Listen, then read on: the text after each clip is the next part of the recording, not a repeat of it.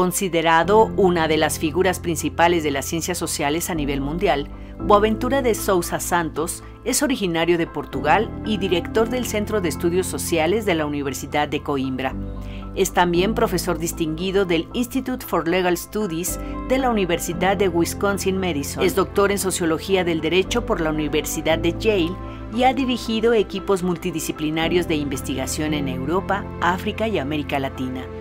Entre sus libros más importantes figuran Por la mano de Alice, la posmodernidad social y política, Los derechos de los oprimidos y Refundación del Estado en América Latina, perspectivas desde una epistemología del sur. Ha recibido múltiples reconocimientos como el de Ciencia y Tecnología en México, la Gran Cruz de la Orden del Mérito Cultural en Brasil y del Pen Club en Portugal. Cuenta con doctorados honoris causa de la Universidad de Coruña en España, la Universidad de Roskilde en Dinamarca, la Universidad Federal de Río Grande del Sur en Brasil, la Universidad Iberoamericana en México y la Universidad de los Andes en Colombia. Pues bienvenidos para esta edición muy especial de Diálogos por la Democracia. Tenemos un invitado de lujo que nos visita desde Portugal, el doctor Boventura de sus Santos. Bienvenido. Muchas gracias. Aquí a esta sala mexicana de la Biblioteca Nacional. Este, se publicaron, eh, bueno, aquí tenemos algunos de los libros impresos este, primero en toda la Nueva España mm. y, este, y en, en, México. Y es un honor recibirte. Nos encontramos en una pues, crisis, bueno, crisis constante. En tu libro más reciente hablas de este tiempo como una crisis de crisis que no se acaba nunca. Pero esta crisis en que estamos hoy es particularmente fuerte porque hemos eh, este, perdido un poco la brújula pues, ideológica. Eh, este, no solamente por la caída del muro de Berlín hace tantos años, sino también por la construcción del muro de Trump. Yo veo esos dos muros como simbólicamente similares. Así como se colapsó el comunismo realmente existente, también se está colapsando el neoliberalismo capitalista realmente existente. Y tenemos una oportunidad para construir nuevos paradigmas, nuevas formas críticas. Y tú, para mí, para mucha gente en México, en el mundo, eres un, faro, una, unas personas más visionarias que nos enseña el camino. Este, dime, este, profesor, eh, este, ¿cuáles son algunas de las, las luces que nos, nos, pueden dar esperanza hoy en el mundo? Claro, es realmente un, contexto un poco difícil porque uh, me parece que hoy hay una distribución desigual en el mundo como nunca entre el miedo y la esperanza. O sea, un gran filósofo del siglo XVII, Spinoza uh, habló que nosotros teníamos dos afectos o emociones. Uno era miedo y la otra la esperanza y que habría que haber un cierto equilibrio entre las dos. Porque si la gente tiene simplemente miedo, desiste. Mm, y si tiene solamente esperanza, puede caer en voluntarismos suicidarios, ¿no?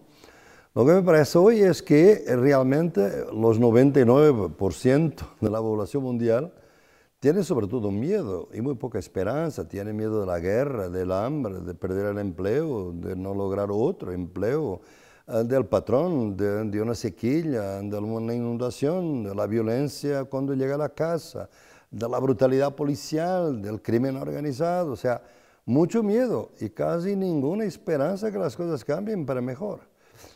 En cuanto hay una pequeñísima minoría del mundo que, yo no diría que solamente tiene esperanza, esperanza, pero no tiene miedo de nada, porque en su idea, eh, cuando cayó el muro de Berlín, eh, cayeron todos sus enemigos. Pero no tiene miedo de enemigos, no tiene enemigos. Entonces, puede tener algún miedo de la cuestión ecológica y tal, pero vive de esperanza y de expectativas positivas. Si el mundo aquí se queda muy poluido, están intentando ir para Marte, organizar viajes para que puedan vivir ahí. Si hay mucha violencia, tiene ejércitos privados, crean muros electrificados, etc. Eh, si hay algún riesgo para sus vidas, las aseguradoras les pagan todo, ¿no? Entonces, gente que parece solamente tiene esperanza, no tiene miedo de enemigos y otros solamente tienen miedo. esta, esta situación es insoportable. Entonces la única manera que yo pienso que tendremos que hacer y donde va a haber una luz es cuando podemos dar un poco de esperanza a quien solamente tiene miedo, pero para eso hay que los poderosos tienen que volver a tener miedo. Eh, pero, tienen que volver. Y, pero ese miedo de los poderosos genera lo que vimos ahora en Bolivia, por ejemplo. Sí. ¿no? O sea, el golpismo, el golpismo. Cuando los poderosos tienen miedo, reaccionan de una forma muy, muy violenta, agresiva, y eso estamos viendo en el mundo eh, eh, entero. Eh, este, no hay alguna forma de hacer, tener esperanza sin sin generarles los miedos a los demás? ¿O cuál es la...? Sí, porque es una, es una esperanza arrogante. O sea, en cuanto a la esperanza de los oprimidos, una esperanza de que su modo de vida, que es malo hoy, pero mañana puede ser mejor, lo que llamamos expectativas positivas, ¿no? Eh, para ellos realmente es una esperanza arrogante. Cada vez que quieren uh, disminuir o eliminar un miedo cualquiera, tienen que sacrificar mucha gente. Así es. Tienen que sacrificar la democracia. Uh, tienen que sacrificar el planeta. Y como tienen poder, pueden crear zonas de sacrificio enormes en el mundo. Pues mencionaste a Evo y a, Bolivia, es un caso nítido de cómo realmente, digamos, un miedo que resulta básicamente de la rivalidad entre Estados Unidos y China, que a mi juicio explica 50% de lo que está pasando en este continente y mismo en el mundo, eh, que, que realmente basta que ese miedo pueda ser aplastado destruyendo un gobierno que unos meses antes había contratado, negociado con los chinos las concesiones de, de, litio. Y, así se cría de inmediato la idea de un miedo arrogante, digamos, porque es, ah, no es miedo del enemigo Bolivia, miedo de un enemigo muy distante, China, porque habían pensado que habían destruido todos los enemigos, colaboraron con uno, que fue con China, y de repente este China puede en 2030 ser la primera economía del mundo. Entonces eso es lo que eh, crea la situación. Sí, porque entrevistamos a Álvaro García Linera, ¿Ah, eh, hace unas semanas, y este, él atribuía la, la, crisis en Bolivia más a cuestiones internas, fíjate. Este, obviamente él reconoce la cuestión internacional, pero él dice que esto no hubiera sido posible si no hubiera sido por este, el miedo terrible de estas clases este, adineradas, apoderadas, este, en, en, Bolivia, este resentimiento frente a los programas este, sociales. Sabes, yo soy muy amigo de, de Álvaro, que considero uno de los grandes intelectuales marxistas de este continente, después de Mariátegui, y su obra es, es fundamental. Eh, pero realmente yo pienso que en este momento no se puede pensar de factores internos como estén separados de los internacionales. Oh, claro. Están absolutamente mezclados, se aprovechan. ¿no? El trabajo de la Embajada de los Estados Unidos a producir el golpe antes de las elecciones es muy claro. Claro que nunca trabajan sin apoyos internos, como en Brasil. Tuvieron que tener élites locales que ya están también dispuestas a sacrificar la democracia interna para lograr sus ganancias, que básicamente es eso, que, que está en causa. O sea, se aprovechan de resentimientos de clase media. Y realmente Álvaro cometió un error en ese entonces, lo discutí muchas veces con él, ¿no? Y, eh, y, por eso estoy, estoy muy, ah, muy, muy libre para, para, hablar de esto, que es que Álvaro escribió en un cierto tiempo que con las victorias de los gobiernos progresistas, como ahora en México, ¿no? obligaría a que la derecha, si alguna vez regresa al poder, tiene que ser más moderada, porque nosotros empujamos la política para las izquierdas. Yo siempre pensé que sería al contrario, y que cuando los gobiernos de izquierda por alguna razón, razón fracasaron, la derecha vendría con una venganza de destruir rápidamente todo lo que había sido hecho. Fue así en Brasil, fue así en Argentina, como tú sabes, con Macri, y, fue así ahora también con Evo Morales. O sea, en Ecuador, en Ecuador, o sea, en todos ellos la venganza es brutal y quieren desaparecer con nuevos instrumentos, que son los instrumentos judiciales, y que esta gente además no para ser neutralizada políticamente, porque sabe que, que mismo si cometieron errores, el pueblo sabe que hubo muchas ventajas en su vida de bienestar con estos gobiernos, quieren neutralizar la posibilidad de que vuelvan. Y, por eso los criminalizan, como Evo está, como Álvaro, como Lula, como todos, como Cristina, etc. Eh, y, un día si algo fracasa en, México, te puedo decir, no es necesario ser sociólogo para prever lo que va a pasar, pero ellos van a incriminar siempre. Siempre buscan incriminar judicialmente. Mencionaste México. México tiene un viraje político histórico muy importante después de tantos años de neoliberalismo.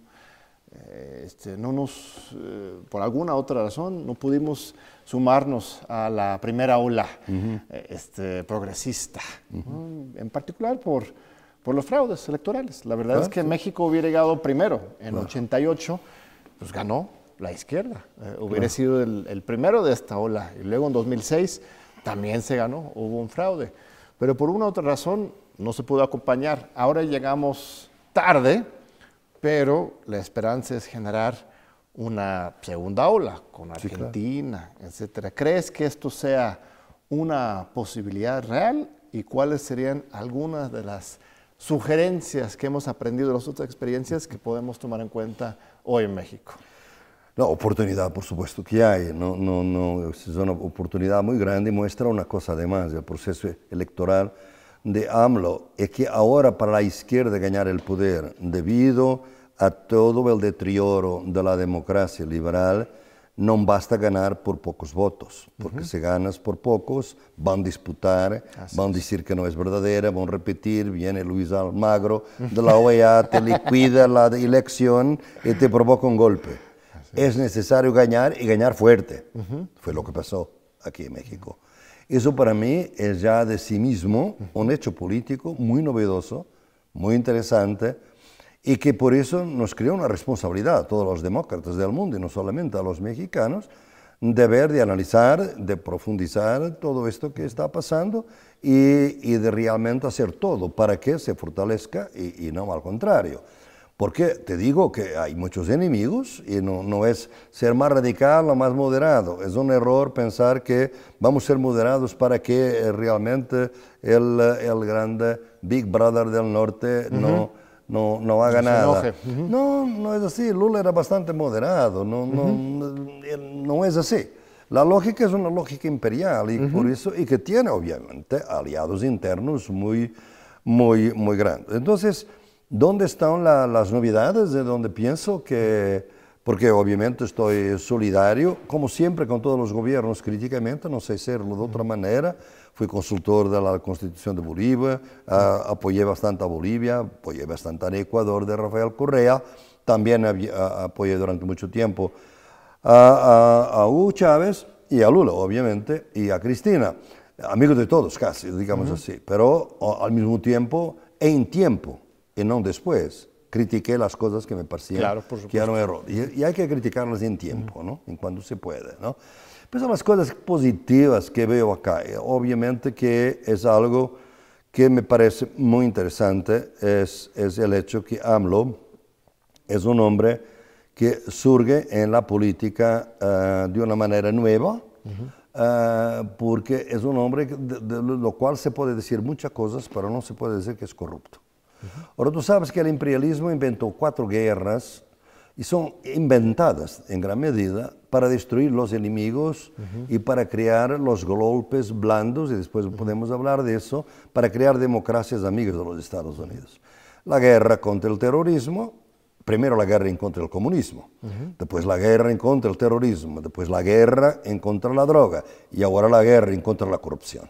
y eso se nota con eh, yo tengo los datos de la CIA de todo, de todo el presupuesto entre 2013 y 2017 para la corrupción y cómo el Departamento de Estado ve cuáles son las empresas que son eh, enemigas, concurrentes de los Estados Unidos y decide que deben ser destruidas. Y no es destruidas porque son de izquierda, y porque los gobiernos son corruptos. Entonces se despolitiza la lucha para decir no es porque es de izquierda, no es porque es corrupto. Lo primero aquí es que va a ser muy difícil hacer esto con, con AMLO. AMLO está intentando hacer una guerra contra la corrupción eh, eh, y está él mismo. No me parece que sea una persona que fácilmente eh, pueda decirse que es corrupto, al contrario, toda su trayectoria política y su austeridad republicana de alguna manera habla por sí mismo, ¿no? En segundo lugar, yo pienso que AMLO sabe que está en un entorno muy hostil, eh, que tomar el gobierno no es tomar el poder, es la grande diferencia entre izquierda y derecha. Cuando la derecha gana las elecciones, tiene el poder político, económico, social y cultural y mediático. Cuando la izquierda gana el poder, tiene el poder de gobierno, pero no tiene el poder social. La lucha sigue. La lucha sigue, ¿no? Entonces él ha decidido de hablar directamente con la gente todos los días y hacer una comunicación directa, ¿no? Eso me parece muy importante porque eh, si tú analizas, y tú conoces bien, porque he visto que los conoces muy bien, toda esta idea de, de Gene Sharp y de los golpes, claro. lo primero es utilizar la prensa para demonizar eh, el gobierno. Y, eso se está haciendo ya aquí también. Pero es más difícil, se hace más difícil. Así es. Entonces yo pienso que AMLO tiene, estas dos ventajas para mí son bastante importantes.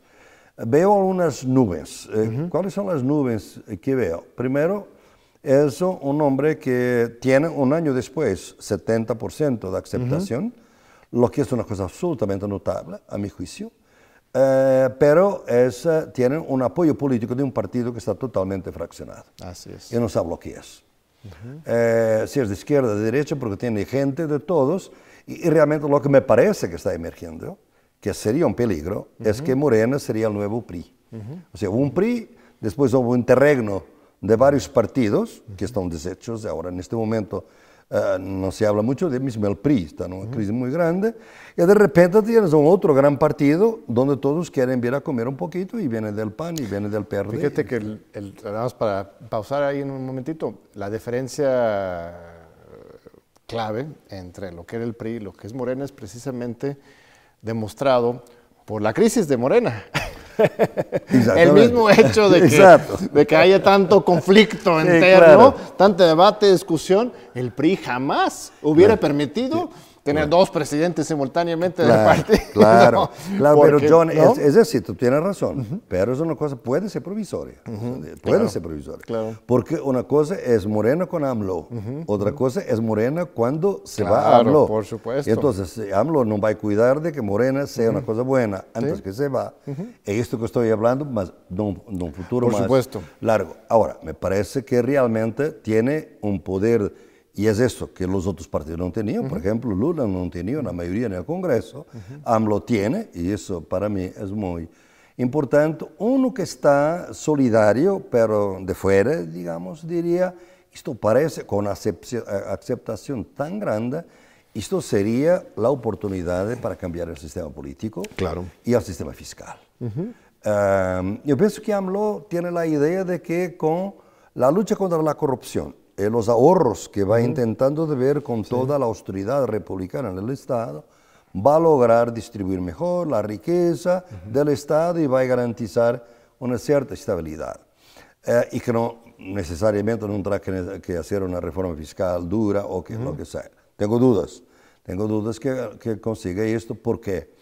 Porque realmente el gran problema, pienso yo, visto así un poquito, es que AMLO tiene una capacidad enorme de conectarse con las clases populares. Tiene realmente un carisma propio, una manera propia de, de, estar con la gente, de hecho como Lula tenía, ¿no? De alguna manera, ¿no? Sin ser eh, tan, digamos, teatral, por, por, así decir. Eh, en segundo lugar, sabe también cómo manejar los grandes, de, las grandes fortunas de México. Pero hay las clases medias. Y las clases medias no me parece que eh, AMLO tenga una simpatía muy particular con las clases medias, que son muy heterogéneas, me parece. Es interesante la, la, reflexión porque en ciertos sentidos sí se le critican por eso de los fifís y sus descalificaciones, pero cuando ves la base de votación para Morena, era predominantemente clase media, precisamente, urbana, este, los más pobres, algunos votaron por Mor Morena, una buena cantidad, pero otra gran cantidad votó porque están capturados por los viejos sistemas corporativos y clientelistas por el PRI. Entonces, este, en cierto sentido, pues sí, él eh, no, tiene un discurso de lucha de, clases que digamos. es, muy, es, muy, volátil, es la clase media, es muy volátil porque ella se integra y mejora por el consumo. Tiene su carro, tiene unas cosas que va a comprar los, los shopping centers que están por todo lado en este país. Eh, y si algo entiende, eh, si, algo pasa que ya no logra todo lo que quiere, viene el resentimiento. Eso es el peligro. Y, entonces, como Paulo Freire ha dicho antes, y por eso yo pienso que la formación política ahora sería importante de la parte de la educación, si la educación no es emancipadora, el sueño del oprimido es ser opresor. Entonces, la clase media y mismo la clase popular, por veces se, hay un poco de descontento y si es aprovechada políticamente por una extrema derecha nacional e internacional, ese descontento puede ser rápidamente volatilizado. Entonces, hay que garantizar institucionalidad que permita una cierta estabilidad en esas clases medias y la educación, a mi juicio, es, realmente fundamental. Muy bien, vamos a tomar una breve pausa y regresamos ahorita con el doctor este, Boventura de Sosa Santos aquí en TV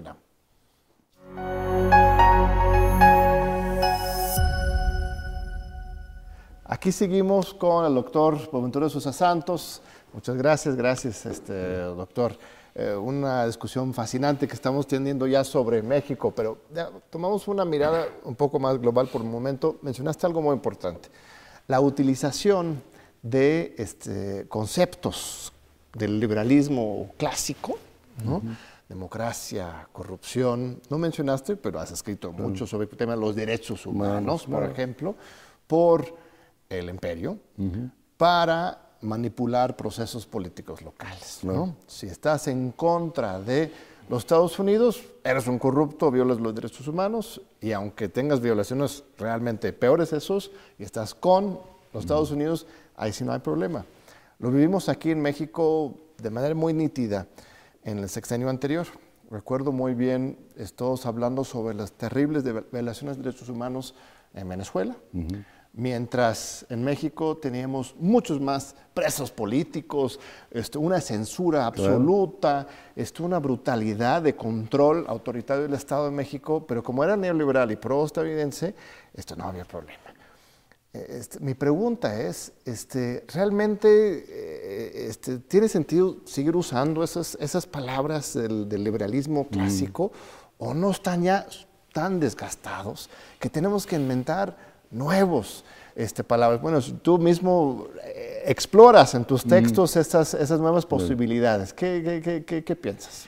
Yo pienso que, claro que nosotros estamos condenados en la sociedad a, pensar el nuevo desde el viejo, no, no de otra manera. Mismo el lenguaje casi nos traiciona, digamos así. Yo pienso que lo, que lo que caracteriza el tiempo que vivimos hoy, no solamente en América Latina, sino también en Europa, y en, África y en Asia, yo diría que es una, una conciencia planetaria en este momento, es un cierto agotamiento de alternativas que nos obliga a que vivimos un tiempo de posibilidades desfiguradas, o sea, posibilidades de una sociedad mejor, en que se, se, creó que íbamos a tener una sociedad mejor, pero después, por alguna manera, eso no se realizó, se pervertió, o por veces se transformó en el opuesto. Obviamente que hablamos de socialismo y comunismo, por ejemplo, que al inicio del siglo XX era un mensaje de futuro, una gran posibilidad, una gran alternativa, y hoy habrá quizás de reconstruirlo. Tenemos un, candidato en los Estados Unidos que se considera socialista, pero realmente la idea socialista en este momento está un poco en los libros de historia eh, y la caída del muro de Berlín fue un, un acontecimiento muy fuerte en ese sentido. ¿no? Pero no es solamente eso, son los otros conceptos que ya no son de socialismo, otras posibilidades como democracia, como derechos humanos, como desarrollo, por ejemplo, como primado del derecho, rule of law. Yo te quiero decir que vivimos de alguna manera en un mundo de ruinas ideológicas, cosas que eh, tuvieron una idea. Por ejemplo, la idea de democracia siempre supimos que había límites en el, el modelo liberal de democracia, pero por lo menos era una garantía en que podría expandirse de alguna manera para ser un gobierno de muchos para beneficio de muchos. ¿no? Eh, yo pienso que hoy en muchos países, no estoy hablando ahora de México, es un gobierno de pocos para beneficio de pocos. ¿no? Eh, por otro lado, los derechos humanos. Sabemos muy bien que cuando la declaración surge, eso es un instrumento de guerra fría, es muy eurocéntrica, a pesar de ser llamar una declaración universal. Pero los derechos humanos van a ser un instrumento de guerra fría, pero es doble en ese sentido. Por un lado, van a ser obviamente hegemónicamente tratados eh, con la idea de que solamente hay violaciones de derechos humanos en el mundo soviético, en el mundo occidental nunca hay violaciones de derechos. Es casi lo mismo como tú has visto ahora y hablabas de Venezuela o de México. Eh, los amigos no violan los derechos humanos, solamente los, los enemigos. Y esto fue realmente un double standard, un, criterio doble que descaracterizó para mucha gente. Pero al mismo tiempo, uh, yo que trabajé y que trabajo hace décadas aquí en este continente y en otras partes también, con activistas de derechos humanos, y me considero a mí mismo como un activista de derechos humanos, y por ejemplo en Colombia durante dos años de, uh, de investigación que, que realizamos, unos 15 activistas de derechos humanos perdieron la vida en la lucha eh, por los derechos humanos. Entonces, gente que arriesga su vida en nombre de los derechos humanos no son idiotas, no, son ingenuos, es gente que llevó los derechos humanos como una fuerza. Entonces, hoy, hasta, ahora, teníamos este doble tratamiento. ¿no? Y tanto así que eh, había violaciones de derechos humanos, pero por otro lado era una condicionalidad de los tratados internacionales. Por ejemplo, se decía en todos los tratados del Fondo Monetario Internacional, el gobierno recibe la plata, pero tiene que respetar los derechos humanos. Desapareció. Los derechos humanos hoy son un paria, digamos así, en las relaciones internacionales. El privado del derecho era fundamentalmente para defender los oprimidos, los débiles y en contra los, los, fuertes, los opresores, a, través de un uso imparcial de la ley. Sabemos que nunca fue totalmente imparcial, sabemos que era un derecho obviamente eurocéntrico que eh, ah, violentaba los derechos propios de los pueblos originarios, sabíamos todo eso, ¿no? Pero reciente, habíamos visto en algunos países como el sistema judiciario, está a ser utilizado como lofer, lo que llamamos guerra judicial, que es ser utilizado para criminalizar, neutralizar políticamente enemigos uh, del imperio, enemigos de las élites locales, no por ser de izquierda, pero por ser corruptos, o sea, la idea de despolitizar toda la alternativa. Por eso vivimos un tiempo casi que parece que vivimos en ruinas y tenemos que trabajar con las ruinas que tenemos para transformar ruinas en semillas.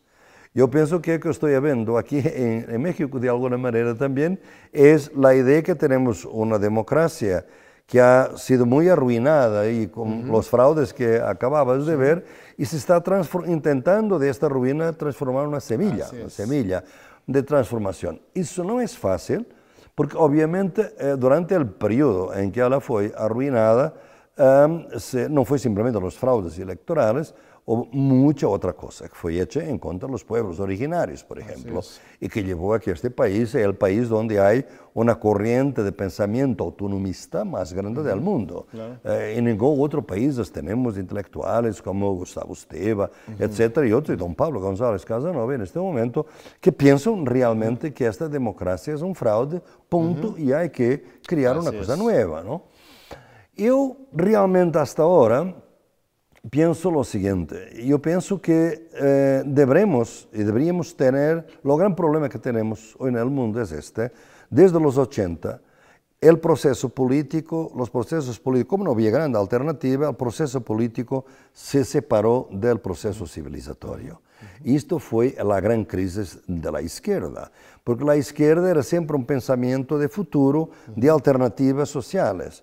Y se discutía el proceso civilizatorio con el proceso político. Después de la caída del muro de Berlín, el proceso político se divorcia del proceso civilizatorio y entonces lo que vamos a ver es que el proceso político va a ser de para cosas pequeñas, pensar pequeño. y por eso los políticos en el mundo hoy son mediocres, son pequeños, piensan pequeños, son mediocres. Hay excepciones, yo pienso que AMLO en este momento es una excepción, pero con que firma la regla. Y entonces, como los procesos políticos y civilizatorios unidos eh, que creaban los valores de la república, tenemos esta situación ahora, que tenemos política sin valores y valor sin política. La política todo se vende, todo se compra, corrupción endémica, y valores son la familia, las comunidades, la parte privada, los, los hábitos y los costumbres de las, las gentes. Hay que volver a unir política con valores, proceso civilizatorio con el proceso político y esa va a ser la reinvención. Esto va a obligar a un periodo de transición. Yo pienso que los conceptos en sí mismos no es, no es lo más importante. Si yo voy a trabajar con una comunidad indígena y le digo, ¿qué, qué, piensa usted del socialismo? Yo sé cuál es la respuesta porque me han dado esa respuesta muchas veces. Es otra trampa blanca. Porque los partidos de izquierda en, América Latina fueron racistas. Claro. Y en contra de la India indígena durante mucho tiempo, ¿no? Como tú sabes, ¿no? Entonces no me interesa el nombre. Por ejemplo, si hablan de suma causa y de buen vivir, qué bueno. Es una idea de una sociedad de cohesión social, de solidaridad, de, reciprocidad, de que no todo se mida por el valor de trueque, sino por el valor de uso, por las utilidades, defensa de la tierra, de la madre tierra, no la destrucción del planeta que está por ahí, que es la gran consecuencia de este divorcio del proceso político y del civilizatorio, es que la cuestión eh, ecológica se fue profundizando y agravando, pero no es tratada políticamente, nunca, ¿no? Y entonces ese es otro problema que tenemos. Por eso yo pienso que deberíamos empezar a discutir estos temas civilizatorios de largo plazo y cuando tenemos un momento político novedoso como este acá, hay que aprovechar, sobre todo la primera parte de estos gobiernos, para discutir estos grandes temas de educación para volver a hacer una cosa que yo pienso que podríamos resumir de esta manera distinta, de esta manera diferente, eh, o de esta manera siguiente. Es que yo pienso que el gran drama de nuestro tiempo, del siglo XX, todo hasta ahora, fue que inicialmente, al inicio, democracia y revolución estaban unidas. Así es. Y eran dos formas de lograr una sociedad mejor. en, dos, en 1918, tem fecha de todo, ¿no? Cuando los bolcheviques no tienen la mayoría en la Asamblea Constituyente en Rusia, disuelve, disuelve la Asamblea Constituyente y se transforma en un partido revolucionario. En ese momento, simbólicamente, yo diría, se da un divorcio entre democracia y revolución. Esto fue fatal para la democracia y para la revolución. y pues yo pienso que deberíamos ahora también, en esta reflexión, intentar de juntarlos, democratizar la revolución revolucionar la democracia. En ese sentido, para mí México es un caso excepcional y un sitio estratégico para construir eso, porque la gramática de la discusión sobre justicia social eh, es incluso antes de la Revolución Rusa, nuestra constitución. La Revolución pues, en 1917 claro. este, se escribe antes de la victoria de la Revolución Rusa y tenemos todavía, hasta la fecha, en nuestra constitución, tanto este, los derechos sociales, que fue la primera constitución de derechos sociales, como el derecho a la tierra, el derecho al trabajo, la salud, a la este, educación, este, y eh, después se desarrolla durante el gobierno de, Lázaro Cárdenas de manera increíblemente ecléctica. o sea, el, socialismo liberal, la verdadera tercera vía, o sea, una tercera vía radical, uno social con este, libertades, no esa farsa de la tercera vía de los noventas, lo vivimos en México y hoy con la llegada de la democracia, se revive esa, esa constitución que se construyó antes incluso de esa ruptura. Y, este, y, tiene cosas muy fascinantes, esa posibilidad de, experimentación aquí, con nuestras tradiciones indígenas, nuestras tradiciones liberales. Este, los Flores Magón, por ejemplo, fueron eh, anarcosindicalistas, después socialistas comunistas, pero su partido se llama el Partido Liberal, ¿no?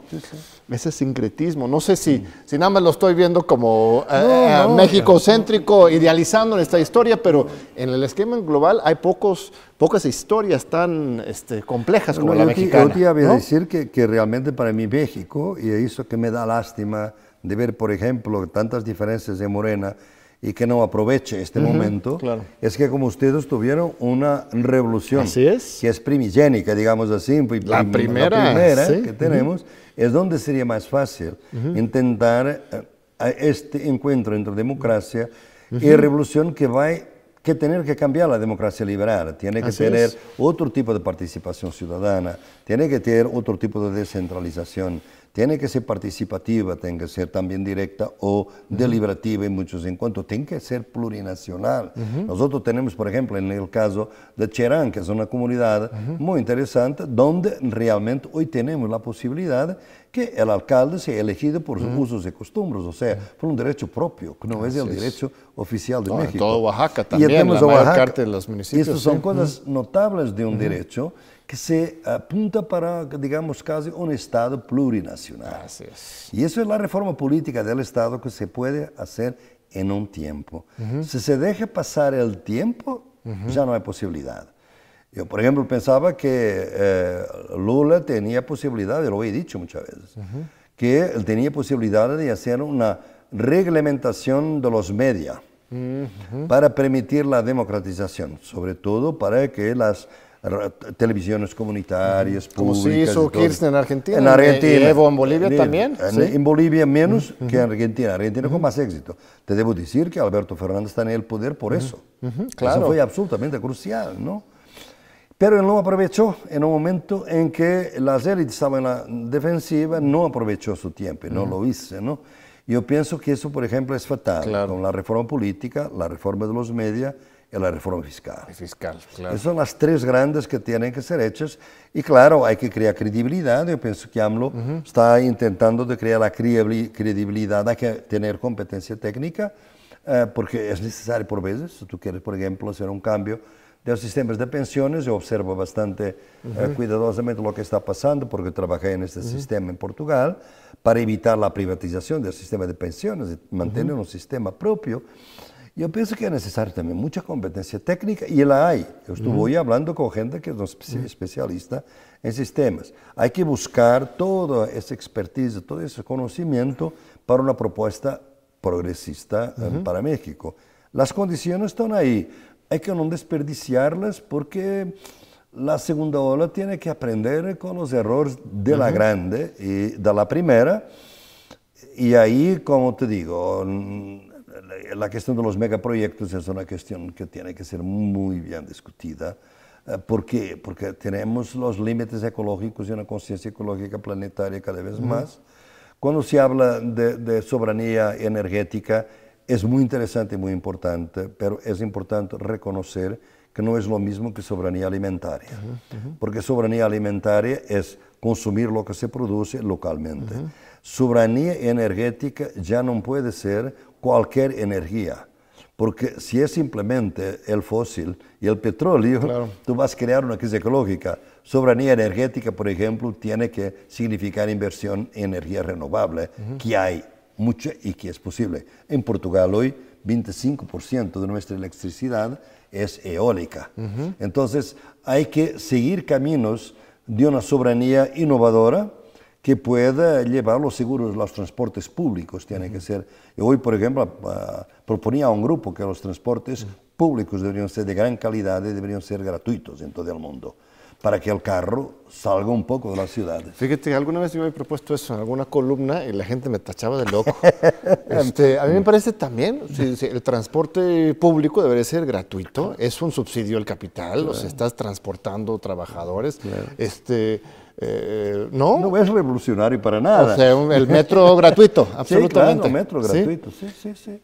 Y para permitir, claro, con calidad, obviamente, que ese es otro. Porque tú tienes, por ejemplo, casos como en varios países, y tú tienes eso, de que, por ejemplo, en, Brasil se hizo, en Colombia, que, que, aumentó. Uh, cuando se bajaron uh, los precios de los transportes, aumenta la población que se transporta, pero no aumentan los vehículos. Y entonces la gente es como en India, la gente va como sardinas. Así es. Y entonces es una calidad de vida muy mal de regreso a la casa y a venir para el trabajo. Así es. Entonces hay que realmente invertir en un bien público que sea transporte público. Sí, porque es un impuesto, eh, la tarifa que pagas por viajar al metro pues es un impuesto regresivo. Claro, claro. Y, y, pues sí, algunos puentes se cobran a los autos, pero no te cobran por, por caminar por las calles de la ciudad, no, no, no te están cobrando este, cada, cada manzana que avanzas, entonces es un subsidio al, al auto. Tienes toda la razón. Este, vamos a tomar un segundo corte y regresamos ahorita para nuestra última sección aquí con el doctor Boventura de Sousa Santos. Aquí seguimos con el doctor Boventura de Sousa Santos. Muchas gracias. Este, Hice un viaje hace un año y medio, justo después de la victoria del observador en mm. México, a, Europa. Visité a Copenhague, a París, a Londres, conversar con académicos, políticos, mm. y yo sentí una depresión terrible, mm. una tristeza frente a el avance de una xenofobia, un populismo de derecha eso sí, estaban fascinados con la historia de México, lo que está, ¿no? ¿Cómo lo hicieron en este mundo tan complejo? Este, México es una excepción. Eh, Portugal, tu país natal, tu país de, vida, eh, este, donde trabajas y vives, este, también es una, es una excepción eh, este, de una esperanza progresista en un mar de, neofascismo. ¿Cómo ha sido posible? Este, ¿Cuáles son las lecciones desde, desde, Portugal para el mundo? No, yo creo que, que, es una innovación política bastante, bastante interesante. Yo mismo he, escrito un librito llamado Izquierdas del Mundo Unidos, que además está publicado aquí en México, eh, exactamente para dar, y ya está, ya está en varias lenguas, traducido en varias lenguas, para dar a conocer esta experiencia que es muy sencilla es, mostrar que el neoliberalismo es una trampa. El neoliberalismo no hace crecer la economía, no hace empleo, no hace nada, crecer empleo, nada. Es un sistema que significa básicamente un proceso de transferencia de, la riqueza de los pobres para los ricos. Ese es que es el neoliberalismo. Lo demostramos cómo, porque las izquierdas históricamente estaban muy divididas, entre 2011 y 2015 tuvimos una austeridad, no es la austeridad republicana AMLO, pero la austeridad del Fondo Monetario neoliberal y que realmente empobreció a los portugueses 6% del PIB. Y al final, realmente, eh, los portugueses siguieron eh, eh, votando mayoritariamente a la izquierda, pero iban a ser gobernados por la derecha, porque los partidos de derecha estaban unidos y los partidos de izquierda, como siempre, divididos. Entonces, lo que decidieron fue que, una cosa novedosa, que era mantener lo siguiente, nosotros tenemos identidades distintas, uh, por ejemplo, el Partido Comunista es en contra de la NATO, uh, el Partido Socialista a favor, pero eso no se discute. Nosotros vamos a ver en qué estamos de acuerdo. Estamos de acuerdo en, tra en, tra en trabar las privatizaciones. Uh -huh. Estamos de acuerdo en privilegiar la educación pública y salud pública. Estamos de acuerdo en aumentar las pensiones mínimas y el salario mínimo. Uh -huh. Estamos de acuerdo en movilizar el servicio público de nuevo uh -huh. y al Estado para le dar otra vez una centralidad de servicio público republicano. Estamos de acuerdo. Escribimos redactamos, firmamos y durante cuatro años vamos a respetar. Y así se respetó. Y fue, o sea, ¿cuál fue la lógica? Fue no hacer como en Grecia, de ser muy antiimperialista uh -huh. en el discurso para no tener poder técnicamente uh -huh. para aprovechar las brechas, las ambigüedades de las directivas europeas que te permitían realmente uh -huh. realizar una política más moderada. Empezamos en eso, y de repente lo que vemos es que al la, la, Unión Europea estaba todo en contra, el Fondo Monetario, toda la gente estaba en contra, esto va a ser una desgracia, la izquierda en el gobierno, un, un, caos. Al contrario, vamos a asistir que eh, la, la, la, economía empieza a crecer, la gente se anima un poquito porque las pensiones mínimas son mejores, el, el salario mínimo, el consumo aumenta, el consumo eh, eh, promueve la producción interna, eh, crece la economía, baja el desempleo. En este momento tenemos 4.6% de desempleo, bajísimo, lo más bajo de Europa. Mucho más bajo que España. De España, ¿Eh? por ejemplo. Y entonces la economía crecer, más inversión directa. El país también tiene otros atractivos, es el país que tiene la más baja, baja, tasa de criminalidad de Europa. Entonces Madonna viene a vivir a Portugal, entonces porque es un país muy tranquilo, quiere para sus hijos, etc. Y repentinamente el partido, el país, y siendo todo lo contrario, de la receta neoliberal, es el país que crece, la economía crece más que las otras en la Unión Europea. Probamos que el neoliberalismo es una mentira. Y esto tiene, digamos, impacto internacional. Esto es verdadero en todas partes. Porque los, si realmente lo que dicen los de fondo, ya saben eso. Pero, obviamente, el capital financiero quiere sus ganancias, básicamente, ¿no? Pero no, nos han castigado al capital financiero porque justamente como ejemplo, pues como Bolivia, otro país, este, eh, esto genera coraje, resentimiento, miedo de esos sectores. Claro, la propuesta era moderada, ¿eh? por, no les crear bastante miedo y también eh, tenemos que tener en atención que es ya con el problema del Brexit. O sea, si Europa sigue una posición de que realmente nada de bueno viene de la Unión Europea, los estados quieren hacer cosas buenas, pero la Comisión Europea es totalmente neoliberal, más gente va a pensar en el Brexit. Y si hay dos Brexits, la Unión Europea acaba. Entonces también este entorno fue fue realmente, eh, fue realmente beneficioso. Y como sabíamos que Portugal aislado también sería pequeño, es un por ciento del PIB, era importante que otros países siguieran lo mismo. He trabajado bastante en España, porque España ya son 8% o más del PIB europeo, y realmente ahora tenemos también en España una coalición que fue muy inspirada también en la experiencia portuguesa. Y otro gran sociólogo ya en el gobierno, Manuel Castells, que también estuvo aquí sí, hace unos claro, Manuel, que está ahora que ministro de Educación. o sea, o sea, estamos mostrando que realmente hay alternativas. Y yo pienso que México puede, está demostrando que hay alternativas. Realmente elas son todas moderadas, no tiene un discurso muy agresivo, demasiado agresivo, busca obviamente las contradicciones del sistema y busca aprovechar, obviamente necesita también que las, las, las, las fuerzas sociales, políticas que apoyan este proceso no desistan rápidamente. Yo pienso que aquí en México lo que me está preocupando un poquito es que algunos que estaban con enteramente con este proceso de, la 4T, de repente ya no creen que eso sea posible, pasó solamente un año, es muy poco. ¿Por qué que digo esto? Porque esto es importante para Europa es importante para el mundo. Y te quería mencionar exactamente qué se está pensando. Yo soy miembro del Consejo Internacional del Foro Social Mundial.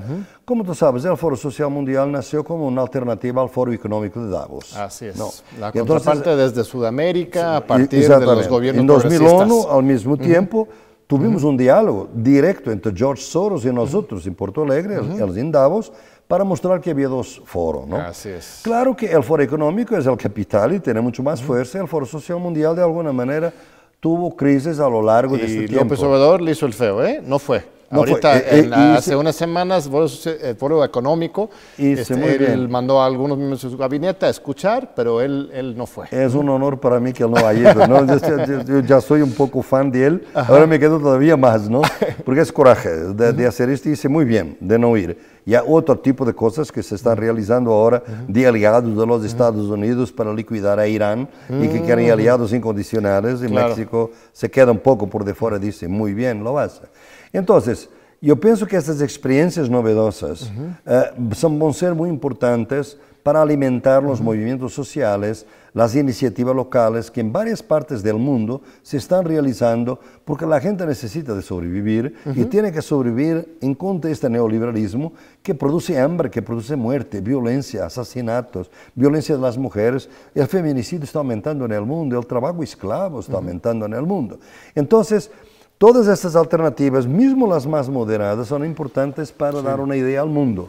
Y entonces surgió la idea y fue deliberada que el México será el país donde se va a realizar el próximo. Ya está tomada la ya decisión. Está tomada la decisión. ¿En qué año será? Será en 2021, el próximo año. Quizás en enero, la fecha no está determinada. Yo soy miembro del Consejo Internacional. Ayer tuvo una reunión aquí en la OACM, eh, la Universidad Autónoma de Ciudad de México, para discutirmos este. Y es muy importante que los mexicanos se apropien de la idea, porque yo pienso que en este momento es más importante, el Foro Social Mundial es, es, es, importante, pero México es más importante para el Foro Social Mundial que el Foro Social Mundial para México. México está en un proceso de renovación y, y, hay que obviamente darle voz y darle uh, amplitud internacional. Pero México también va a permitir al Foro Social Mundial devolver un poco la esperanza. Claro. La esperanza de alternativas. Y eso puede traer miles, centenares de miles de personas a México para discutir realmente cosas que quizás no se están discutiendo ahora, que son todas estas alternativas al desarrollo. Un gran laboratorio de experimentación de pensar, un pensamiento crítico y práctica. Claro. Este, porque el Foro Social Mundial se ha perdido un poco su, su presencia, pues, naturalmente con la derrota de los, de los, gobiernos de izquierda, se ha perdido un poco la brújula, revivirlo, fortalecer Se puede encontrar acá. Aunque uno de los problemas que te puedo anticipar es que pues aquí nuestras izquierdas están un poco divididas, como mencionas. Un poco es favor. Hay yo que apoyo el, la 4T, el gobierno, críticamente, hay que criticar, de repente me llama la atención que hay muchos que son muy rápidos, capaces de reconocer los grandes logros de los gobiernos de izquierda, aunque sean las muy moderadas, de Brasil, de Bolivia, de Portugal, de este, Ecuador, pero de repente cuando hacemos lo mismo aquí, esas mismas voces mexicanas dicen, no, muy moderado, muy este, extractivismo, críticas legítimas, pero no son capaces de valorar esas mismas experiencias en su propio país. Entonces tenemos de repente una división fuerte. Sí vengan las experiencias internacionales, pero aquí lo que estamos viendo en México como que no, no se debería comparar. ¿O cómo, cómo lo explicas? No, yo pienso que eso es una actitud muy nefasta y que ahora es todavía más irresponsable, a mi juicio, ¿no? Porque, porque ahora sabemos lo que hace la derecha, la extrema derecha, cuando los gobiernos fracasan. Así es. Lo que está pasando en Bolivia, lo que pasó en Argentina, lo que está pasando en Brasil, muestra que el fracaso es una cosa muy dolorosa. No es simplemente un cambio de, gobierno, es un cambio de régimen que, hace para neutralizar cualquier posibilidad de futuro. Por eso, si AMLO va a fracasar, la 4T fracasa, no puede decir que fracasa ahora para seguir el, próximo sexenio, no, es fracasar por mucho tiempo. Así es. Es la idea de neutralizar la idea por mucho tiempo. Entonces, hay que luchar por la viabilidad de las cosas. Por ir más eh, allá. y, por intentar de no desistir a la primera, porque eso es una, una, situación muy confortable, porque la política, los, los contextos internacionales, que a mí tampoco me gusta, obviamente, lo que México está se transformando en la frontera sur de los Estados Unidos. No me gusta para nada, ¿no? Claro. Pero no voy a decir que todo el proceso que AMLO está intentando es malo porque hay eso hecho. Claro. Yo estoy consciente de las condiciones, gustaría que pudiera encontrar una manera de encontrar una manera productiva para la gente que no esté ahí casi internada y presa de alguna manera debido a esta imposición de, de los Estados Unidos sobre AMLO. Sabemos las desigualdades de poder que existen, sabemos la capacidad que el imperio tiene de destruir cualquier alternativa. El imperio decadente es la diferencia con China, si es un imperio. Es que es el ascendente, tiene capacidad de construir, mismo que sea a costa de algunos sacrificios nuestros, ¿no? Perdemos autonomía. El, el, imperio decadente destruye, sobre todo. Es bueno a destruir. A construir ya es otra cosa. Yo no sé lo que van a hacer en Bolivia, pero basta hablar con la gente y ver lo que está pasando, son muy buenos a destruir. A construir, para nada. Bolsonaro destruye casi todo lo que Lula hizo. De nuevo, ¿qué tiene? O sea, muchos años de lucha, de construcción, claro, se pueden caer en, en, unos meses. Hay que tener cuidado y aquí yo diría que la gente de izquierda, de que no tiene que ser eh, muy radical, menos radical, no puede ser ingenuo, porque ya pasaron ya fracasaron los otros y ya vieron las consecuencias. No se consiguió lo que Álvaro decía, que obligamos la derecha a ser un poquito más moderada porque nosotros demos esperanza a la gente. No, la derecha cuando llega es con venganza para destruir todo y crear un cambio de régimen que neutralice por mucho tiempo la posibilidad de esperanza para las mayorías. Sí, es lo que yo siempre insisto también a uno eso, el tema de los Estados Unidos es, terrible, ¿no? Como en lo que, ha, lo que ha ocurrido en México, no por voluntad del observador, sino por la imposición de esas políticas, otros eh, asuntos que hay que criticar, pero este, el contexto para la lucha social, si al final de cuentas el cambio viene de la lucha social, ¿no? Lo que necesitas es un contexto en que tengas oxígeno, que puedes estar proponiendo cosas y no dedicando todas tus energías, por ejemplo, a sacar a los presos políticos de la cárcel. En el sexenio anterior, con Peña Nieto, pues muchos nos dedicamos a eso, a, exigir la liberación, a exigir este, condiciones para la libertad de expresión y no podíamos construir algo nuevo. Hoy, por lo menos, hay un contexto para esa construcción, ¿no? Claro. Que hay cosas que la gente se queda un poco impactada, yo estoy, ah, estoy de acuerdo. Yo pienso que los megaproyectos habría que tener mucho cuidado porque he visto cómo Evo ha dividido los pueblos cuéntame, Cuéntame, porque sí, el, el, gobierno actual habla del Tren Maya, del plan transísmico, de refinerías. yo pienso que, que no, no, deberían seguir adelante, debo decirte. Porque van en contra de todo lo que se está pensando internacionalmente, eh, del respeto por el planeta, por la ecología, y sobre todo porque hay instrumentos internacionales que obligan a una consulta previa.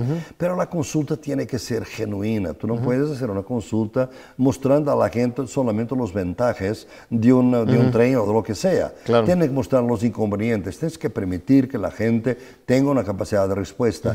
Y se tiene, hoy en día, el mundo ya no está para estos grandes megaproyectos, porque la destrucción ambiental es muy grande. Lo que está pasando en Amazonía, lo que está pasando en Australia, lo que está pasando en California, la gente piensa que ahora puede decir, ah, sí, pero no quieren desarrollar a, México. Como general desarrollo, entonces. entonces, para, para, eso, por eso, tú tienes que encontrar, y ahí es la creatividad. Se puede crear empleo, se puede crear agricultura más familiar, no hay que proteger simplemente la agricultura grande latifundiaria del sur, tú tienes que proteger la agricultura fundiaria porque eh, familiar, 70% de lo que comemos viene de la agricultura, pequeños campesinos, familias, etc.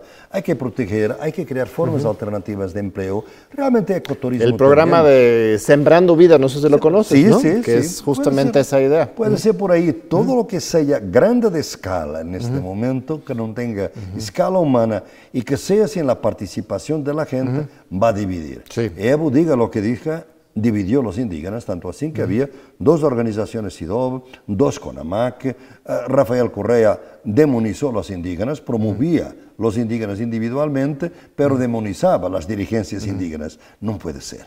Yo pienso que el movimiento indígena es fuerte en este por ejemplo, veo que en el colectivo del foro, decía ayer, hay que ver pueblos originarios acá, porque los pueblos originarios, que ahora son 20% de la población, según los últimos, además, mismo que sean menos, son más representativos cuantos menos son, porque son los que no fueron totalmente destrozados por el colonialismo y destruidos. Entonces, es muy importante que haya esa conciencia plurinacional e intercultural del Estado, porque México tiene que ser intercultural y para eso es demasiado tarde venir con, con megaproyectos que mismo el nombre ya entra humano y ya asusta a la madre tierra, se queda inmediatamente asustada y no solamente eh, los pueblos indígenas, y va a, va a exponer una opinión, opinión internacional en, su contra, cuando AMLO en este momento tiene una opinión internacional muy buena. Yo tendría mucho cuidado por ahí.